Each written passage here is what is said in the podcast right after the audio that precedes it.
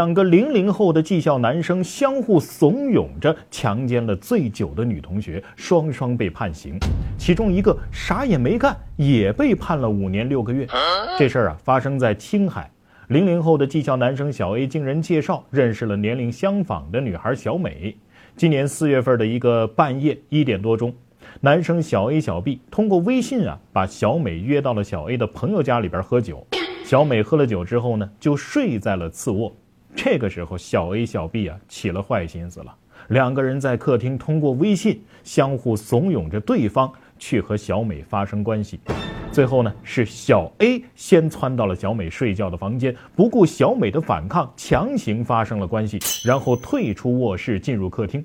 随后，小 B 呢也窜了过去，也要跟小美强行发生关系。但是这次因为小美的激烈反抗，小 B 未能得逞。事后，小美啊打电话报了警。两个男生到案之后，如实的供述了犯罪事实，然后涉嫌强奸罪被逮捕。案发之后，两个男生的家属啊，各赔了女方一万块。并且获得了谅解，但即便如此，今年九月份，一审法院还是认为 A、B 两个人啊行为都构成强奸罪，而且具有轮奸情节，在共同犯罪当中呢不分主次，作用相当，判处小 A 有期徒刑六年，小 B 有期徒刑五年六个月。但是小 B 不服啊，他认为自己和小 A 不是合谋，所以不具有轮奸情节，而且自己主动放弃了犯罪，并没有和小美发生实质性的关系，属于是犯罪中止，应当减轻处罚呀。但是这种诉求也被二审法院驳回。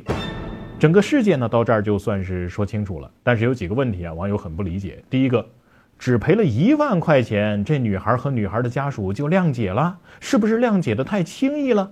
第二个，既然已经谅解，为什么最后的判罚还是这么重呢？第三个，也是最多人有疑问的，这个小 B 他既被谅解了，又没有发生实质性的关系，为什么跟小 A 的判罚相当啊？所以有网友说呀，啥也没干就领了五年六个月，亏大了。对于这三个问题啊，哎，专家给出了答案。首先，刑法规定。两个人以上合谋强奸的，起步就是十年有期徒刑，在获得谅解的情况之下，可以减少基准刑的百分之四十以下，所以才只判了六年。至于这个小 B 啊，他不是终止犯罪，而是犯罪未遂，区分的依据就是终止是自己主动放弃犯罪，也就是你能为而不为。未遂是因为自身意志以外的原因导致违法犯罪的目的无法达成，也就是你欲为而不能。这个案件当中啊，小 B 虽然放弃了犯罪，但并不是自己不想继续犯罪了，而是遭到了小美的强烈反抗，所以他压根儿就不是什么啥也没干，而是啥都干了，只是没干成而已。在整个作案的过程当中啊，两个人的行为作用基本相当，所以没有主次之分。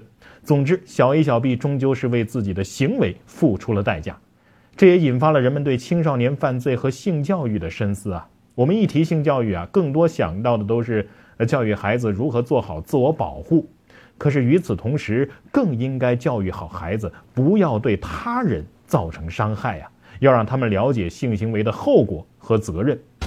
家长不教，老师不教，学校不教，不把孩子给教好，那就会有坏人来教，把孩子教坏，到最后就是法律来教了。当然，有些平台呀，也应该肩负起监管责任。比如说，这个案件当中，这两个孩子平时都在哪些平台看了哪些不该看的东西啊？有没有关注过一些输出不良观点、不良暗示、不良引导的博主啊？健康积极的社会环境是青少年健康成长的条件和保障。如果不从源头上切断这些不良信息对孩子的影响，家长也只能是防不胜防啊！你觉得呢？